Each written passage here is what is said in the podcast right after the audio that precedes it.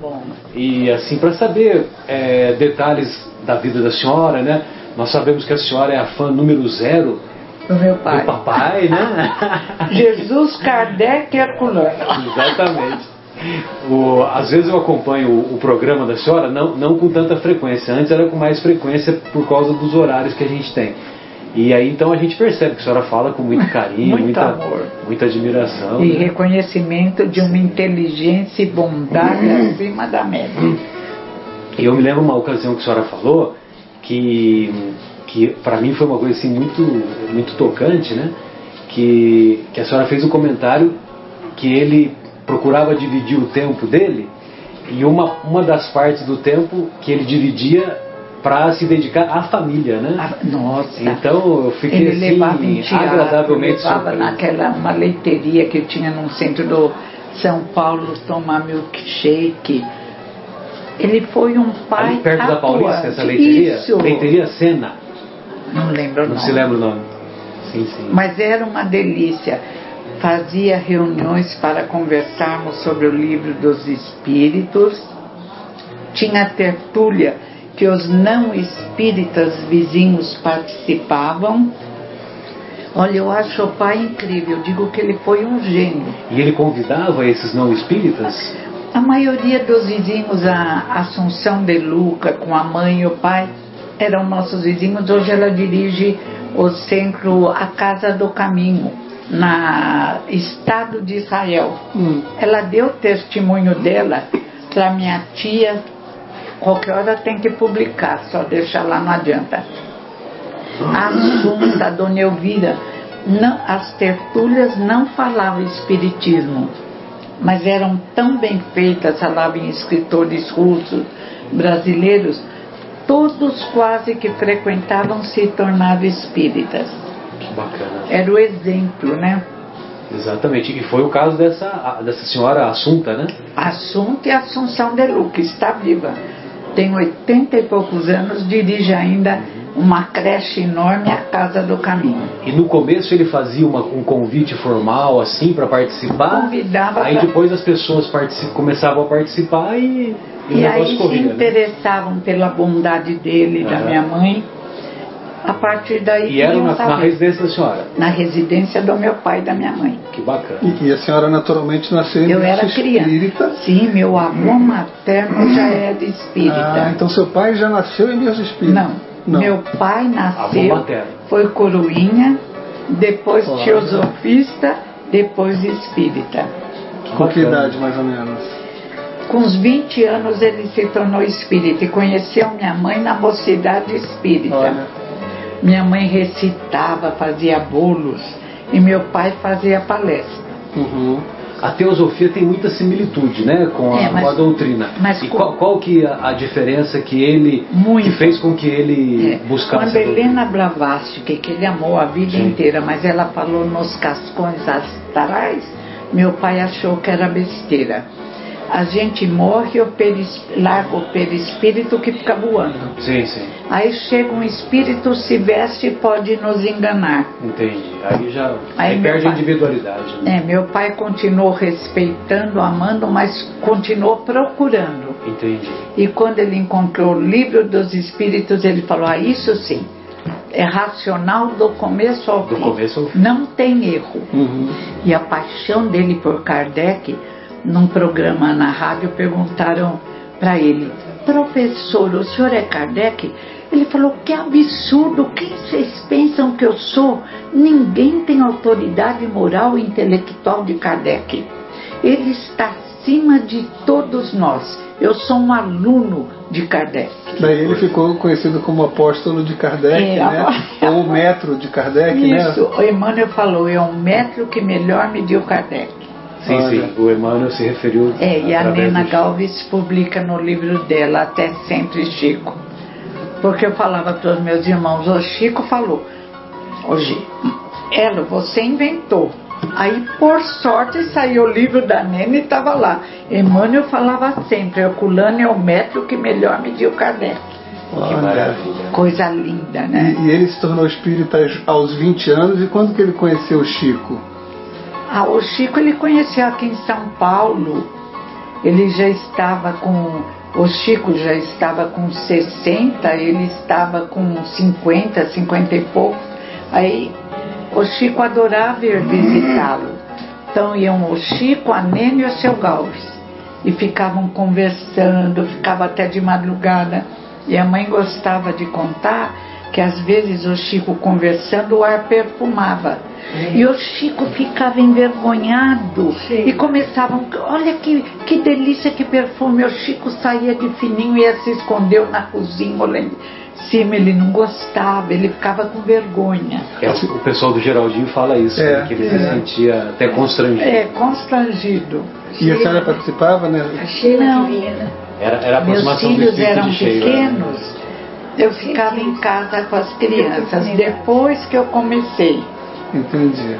quando uns cinco anos antes do pai desencarnar, eu fiz o curso com a Nancy e a partir de lá, Nancy Puma e eu éramos colegas, eu, a Nélia, a partir daí eu comecei a ser convidada para ir aqui e ali e depois fui convidada várias vezes para ir ver o Chico. Hum, Professora, tem uma, uma curiosidade sadia, né? Não curiosidade de fofoca. Curiosidade sadia que eu gostaria de saber é a respeito do, do Pinga-Fogo. Pinga-Fogo de 71 é um marco na história do Espiritismo, Nossa. porque foi quando muitos espíritas deixaram de ter vergonha de se assumirem espíritas, né? E o, inclusive o movimento espírita Decolou. alavancou, né? muitos Decolou. católicos se tornaram espíritas por, Por causa do- do pinga-fogo. né? Por causa do Porque pinga-fogo. era a razão, era a coerência, era a humildade. O Chico tinha uma energia né, que atingia. E foi um programa emocionante, né? Nunca teve um índice de Lindo. audiência daquele nível até as duas da manhã, quando terminou o programa, duas e É. meia, né? Aí fizeram o dois. Os dois. Isso. É, foram o um e o dois. É, com seis meses de diferença. Isso. Então, mas a minha, o que eu gostaria de perguntar para a senhora é a respeito dos bastidores que eventualmente o papai comentou a respeito do programa. Porque um dos entrevistadores era de origem católica, que agora eu me esqueci o nome, né? E, e o, que, o que ele revelou para a senhora, assim, dos bastidores daquele programa? Não, ele ficava Se teve em- alguma coisa... Não, ele ficava encantado com o Chico. Ele achava, ele falou que o Chico, que era um menino que regava alho, havia se tornado um sábio, aflorou que ele conhecia. Mas não comentou. Eu que me pergunto, o que houve ali nos bastidores que no segundo programa outros entraram? Porque era uma luta para aparecer, mas o pai nunca comentou. É, né? Nunca, nunca, nunca. Porque era um programa conhecido para deixar a pessoa em uma, Evidência. O nome do programa já diz tudo, né? Pinga Fogo, para a pessoa É. ficar em evidência e, e tentar sair de. Ser colocado contra a e o parede. Chico com toda tranquilidade, Nossa, né? o Chico estava lindo, lindo, calmo, sábio, maravilhoso. Uhum. O Chico é maravilhoso. Mas o pai nunca comentou. Às vezes, no meio espírita, do meio espírita, ele comentava alguma coisa. Mas do ambiente lá, não. Certo. E ele participou também daquele da O Mundo é das Mulheres, com a Hebe Camargo. Também ele não comentou os bastidores, só gostou muito da Hebe quando não se Ah, quando o Chico foi no programa da Hebe? Não, o pai foi separado. Ah, sim, sim. É. Foi isso. O mundo é das mulheres. Até ele falou: Meu mundo é das mulheres, que eram as irmãs da minha mãe, minha avó morreu, todos foram morar lá em casa. Três tias, quatro tios e meu avô Ferraz, o pai da minha mãe. Hum. Então era uma casa alegre. E ele falou isso para a Hebe. Adorou a Hebe, mas também não comentou se aconteceu alguma coisa desagradável, não. Uhum. Em relação ao ambiente não espírita, o pai foi sempre muito discreto e não exigia nada, porque não podia, né? Uhum. Agora, em relação ao ambiente espírita, aí ele era um crítico e, quando necessário, se indignava.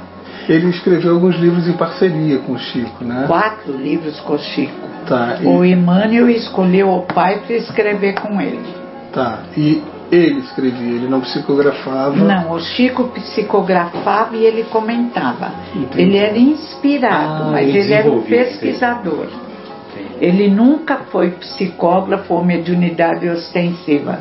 Mas ele se dizia muito ajudado. Muito inspirado. Muito, muito. Então, mediunidade assim de ostensiva, ele, ele nunca teve. Não. E, e na- nas reuniões mediúnicas ele participava como Adorava. doutrinador, alguma coisa assim? Doutrinador, e ele conversava com o espírito como com um encarnado, é claro. Sim, sim. Ele ria, ele brincava, quando precisava ele falava sério, mas é, à vontade, não tinha ritual, não tinha, era de mente para mente. Sim, sim. Mente física para mente extrafísica. E ele, e ele na- nessas abordagens que ele fazia na doutrinação, ele escreveu algum livro dirigido para essas doutrinações? Mediuni... Não, não. Ele escreveu sobre mediunidade, mediunidade, vida, comunicação.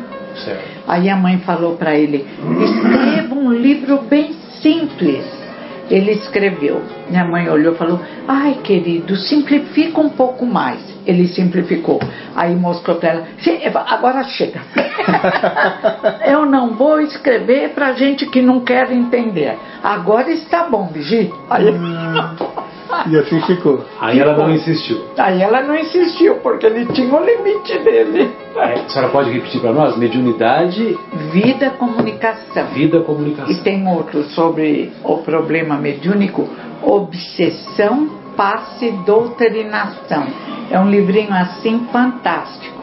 Ele dá as regras para desobsessão, fala na beleza da terra, como nós somos felizes em estar num mundo lindo. Muito, e as regras. Diga todas as manhãs: Estou para aprender. É um dia de experiências. Deus é meu amigo, Jesus é minha bússola. Pensamentos otimistas. Porque só fica obsedado quem se entrega a pensamentos inadequados. Se permite a frequência. E a senhora também tem obras escritas. Eu escrevi oito livros, mas perto do meu pai, dos do meu pai, eu falo, são livrinhos. Hum, Eu nem me disponho a fazer propaganda porque são livros comuns, estão cheias, as livrarias estão cheias. uhum. Mas e não vendo. Não vendo porque eu não tenho nenhuma obra assistencial, não quero dinheiro disso. Então eu distribuo, até ia trazer alguns aqui, esqueci. Eu sempre esqueço. Que pena. É. Mas, na- sempre- na- mas quando a senhora voltar, a senhora traz. Isso, isso. Fica o compromisso. Beleza. É, tem uma, não, eu queria, eu queria perguntar do, desse último livro, né? Maria Antonieta. O é, romance de uma O rainha. Romance de uma Rainha. Então, a senhora faz referência àquele livro psicografado, Romance de uma Rainha? Não, não. Não. Ou- É. E nós podemos identificá-la, a senhora me permite, né? não, não que eu queira é, antecipar, porque eu não, não li o livro, né? antecipar o final. Mas essa, a Maria Antonieta, aquela que foi uma rainha de França, Rainha. que ela disse que quando estava numa crise imensa lá na época da Revolução, ah, perguntaram, falaram para ela que o povo não tem, não tem pão. Aí ela, ela falou aquela célebre frase, então façam brioches. É, é a mesma Maria Antonieta, É, né? mas dizem os historiadores que eles falavam isso de várias rainhas. Sim. Que era então uma às vezes, calúnia. é, é, às vezes, E que como realmente. ela ficou muito famosa, ficou tudo sobre ela. né? E ela era uma mulher, para a época, ela foi boa. Sim, sim. Quer dizer, ela viveu numa. Agora, apenas ela não tinha noção, porque todo mundo Lógico. gastava, não foi só ela. Lógico, mas- E ela serviu de bode expiatório, porque era estrangeira. Sim, sim. E ela veio de um lar maravilhoso, um pai e uma mãe unidíssimos, e caiu naquela confusão da corte francesa, tadinha. Sim. Uma menina de 14 anos. Hum. E, e ela é, é ela que é identificada naquele capítulo 2 de O Evangelho segundo o Espiritismo, uma rainha de França? É ela que assina não essa sei mensagem? se é ela ou se é alguma não tem essa outra. informação? Não, não. Agora, eu sei que ela sofreu muito, porque realmente naquela época ninguém tinha uma conduta moral em ordem. Ela relativamente teve. Dizem apenas que ela teve, fora o rei, um homem que ela amou, que tentou salvá-los, né? Mas não conseguiu, porque eles ficaram adiando, como era da personalidade do rei, ficou adiando, adiando, adiando. Quando ele quis fugir, e fugiram todos juntos numa carruagem. Olha que ingenuidade. Ingenuidade, é verdade. Como não Essa iam é descobrir que era ele, a rainha e as crianças? Exato. E só sobrou a menina, a, a adolescente. O menino acham que mataram também. Aí eles foram para para guilhotina. Que coisa, que Triste. coisa incrível, né? É. Foi, foi uma época de muita confusão. Mas tem ainda por aí. Sim. Tem. Muito, né? Sim. Inclusive, eu até ia perguntar isso para a senhora, né? São eles que voltaram. A gente, na, na época que está vivendo hoje, é, dentro de uma casa espírita, quando a gente conversa, a gente fala assim: não, o mundo está melhorando. Está melhorando. Né? Mas, por outro lado, quando a gente conversa fora da casa espírita, a gente fala, gente, o mundo não tem mais salvação. A gente Tem. ouve coisas, né? Mas a gente ouve coisas muito, muito Depreciativas. negativas, depreciativas e tudo mais, né? E tem a questão da transição planetária que a gente está passando, que alguns tentam até dar números, né? É, É, ai. e independente disso tudo. Não será 2012, será Isso. 2019, tolice. Ninguém sabe, depende de nós. Exato. Mas é, sim, não, né? Porque se a Terra está realmente passando, a gente tem pouca influência. A gente Mas talvez não, não, continue, não, nós não? estamos para construir um mundo novo. Herculano tem um livro lindo, O Homem Novo. Hum. Jesus veio para fazer o indivíduo se transformar num indivíduo novo. E quando o maior número de indivíduos forem este indivíduo de bem, o mundo será um mundo de bem. E diz a Gênese, os que não isso é maravilhoso, os que não conseguirem acompanhar o desenvolvimento dessa civilização que está se formando, não por castigo, mas por lei de afinidade, Afinidade. renascerão em planetas primitivos. Que tem afinidade com, É. com o próprio perispírito. O mesmo pensamento de É corrupção. regeneração, regeneração, eles voltam para um planeta de provas e expiação. Isso Quiçá primitivo, Repete, né? é É. primitivo, ainda pior. Repete. Aulas fazer- de reforço. E, e, então a senhora concorda que, por exemplo, esse, esse processo que a gente vem vendo, vem, é, vendo aí na, na, na mídia sobre corrupção, é, esses escândalos todos que estão sendo levantados, não só no Brasil, né, mas No cada mundo, hora, Mas no Brasil. hoje mais no Brasil, né? Muito até porque acentuado. Até porque o próprio tem Brasil tem lei. a sua responsabilidade dentro dessa transição, né? Não, e não tem leis, nós somos omissos. Uhum. Nós, as leis são belíssimas, mas não se aplicam. Não tem aplicabilidade, As né? É crianças e os jovens estão abandonados. Então a gente precisava investir em fazendas para educar, mas para contê-los. Eu nunca vi que sociedade é essa. Os espíritas deviam estar assustados, porque os jovens que vieram preparados para a vitória estão afundando no crime. E ninguém faz nada agrada a cabeça dos jovens.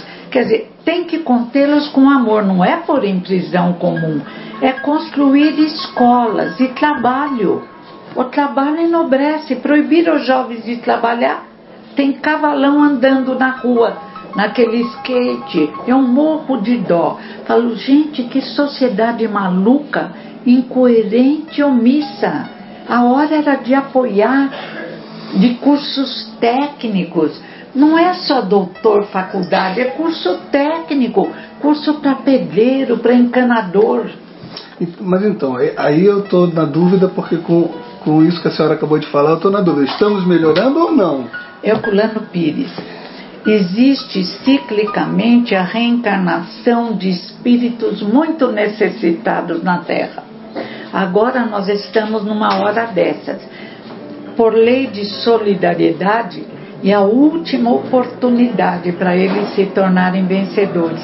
Então, a espiral de evolução é uma aparente descida que prepara uma grande subida. Nunca se viu gente chorando porque um caçador mata um leão. Nunca se viu tanta preocupação com os animais irracionais, com os pedófilos. Também nunca se viu tanta indisciplina em algumas áreas. Mas ao lado de muita sombra, muita luz. Agora a sombra tem que ser extirpada. Então é um tumor que está vazando. Uhum. Para depois nós nos encontrarmos numa sociedade de paz, de justiça e de amor. É a lei. Sem dúvida. A lei é de Aquele progresso. livro do Manuel Filomeno de Miranda, como chama? Que fala Transição planetária. transição planetária, explica tudo isso. Sim, sim, do, E- do Divaldo, né? É, Psicografado. E a Gênese, o final dos E a- tempos e outro. A Gênese e obras póstumas são claras. Não é o fim da Terra.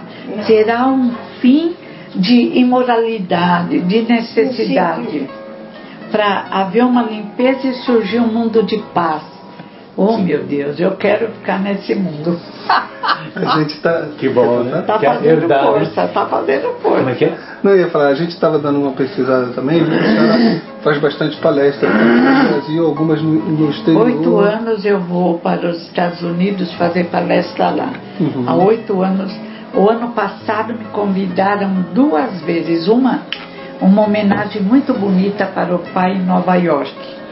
E o roteiro é o caminho do Divaldo, Hum. do Miguel de Jesus Sardano, da Sueli Caldas Schubert, com os quais encontramos algumas vezes lá mesmo. Entendi.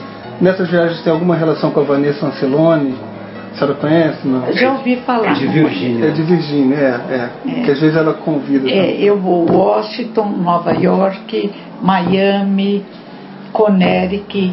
Então é um- uma viagem grande. A senhora tem inglês fluente, professor? Não. Ah, tá. Eu queria No- perguntar a senhora se a palestra é em Não, inglês, no então é congresso, traduzido. Odivaldo, a Sueli, eu, Alberto do Pará, utilizamos Alberto Almeida, tradutores. né? É. Eu amo esse menino. Muito bom. Tradutores. Uhum. Porque a língua, Sim, emoção é a língua mãe. Agora, tem a Jussara, que é uma brasileira, que mora lá, ela exige que no centro dela só se fale inglês. O que é uma luta para algumas Que é importante, pessoas. né? Então, o Alberto, divulgar que eu é amo importante. cada vez mais, ele fez uma palestra linda sobre sexualidade e espiritismo. E aí, com um tradutor. Aí deviam fazer a pergunta. E os hispanos ficavam até suando. Ele falou, gente, vamos fazer o seguinte, todo mundo aqui entende português. Perguntas em português. O pessoal da casa não gostou, mas ficou em português. Por isso que eu amo esse menino. Ele é muito humilde. E a Sueli é outra que é um doce Hum. Sim. também o Miguel de Jesus Sardano. Então, uma turma muito boa vai para lá. Essas últimas exposições da senhora tem, tem seguido algum tema específico? Eles pedem, e gozado, eles pedem muito sobre o perdão. Ah, que maravilha. Já o Vanderlei, o Vanderlei desencarnou, mas quando ele estava encarnado, ele era presidente da Sociedade Internacional de Espiritismo. As várias vezes que eu fui com o Vanderlei, fiquei na casa dele, ele pediu o tema perdão, auto-perdão, a vingança. Então eles pedem muito sobre filosofia e educação. Professora, infelizmente o nosso tempo está se aproximando eu não quero prejudicar a organização do evento, né? Só uma última, um último comentário que eu gostaria de pedir é em relação a como o, o Herculano ele primava pela área da filosofia. Ele era É, filósofo. a impressão que eu tenho, não tenho conhecimento suficiente, mas ele tinha uma postura assim bem de, de oposição aos filósofos existencialistas mais pessimistas, como o Sartre, a Madame de Beauvoir. A senhora poderia fazer alguns comentários nesse sentido para nós? O pai era filósofo por formação pelos séculos, fez filosofia e mestrado na USP e colaborou com outros para a Faculdade de Filosofia de Araraquara. Eles fundaram e ele deu aula há muitos anos. Ele via, mesmo em Sartre, em Simone de Beauvoir, o desejo de transcendência. Então Sartre, ele falava que Sartre gozava, ele era materialista, mas ele considerava a anterioridade do ser, que antes de vir da necessidade de comunicação, o ser estava fechado como num ovo, num lugar limboso. Então a gente brinca, era um umbral inferior. Aí vem da necessidade de comunicação. E a vinda à Terra visa a transcendência, é a linguagem nossa. Mas aí está que volta para o materialismo. Mas infelizmente não atinge a transcendência porque morre e é uma paixão inútil. Aí o pai tem da é o lado pessimista, né? Aí ele tem da possibilidade do possível, livro Introdução à Filosofia Espírita. É possível o homem alcançar a transcendência? Ele diz, Sartre achava que não. Gabriel Marcel achava que só se grudar em Deus. Mas um italiano, Nicolas, dizia que é possível que nenhuma potencialidade se perde, que todos vão atingir. Só que Nicolas não era espírita e não sabia como. Aí o Espiritismo diz: vamos através das várias encarnações. É lindo, né? Como ele pega. Aí da Simone também. Simone de Beauvoir dizia: o homem não é uma espécie, é um devir, um vir a ser. Então o pai diz: ela sabia que o homem vai se superar. Eles tinham uma visão intuitiva, mas eles atrapalhavam pelo materialismo. Mas foram dois grandes indivíduos, embora um pouco do ponto de vista moral indisciplinados. Sim. Os dois tiveram amantes, homens, Simone, homens e mulheres. Sim. Mas eram indivíduos de valor que agora se transformam e vêm pensar lindamente. Que maravilha. Faltou um pouco para eles Faltou uma encarnação. É, faltou. Professora, infelizmente a gente tem que se despedir.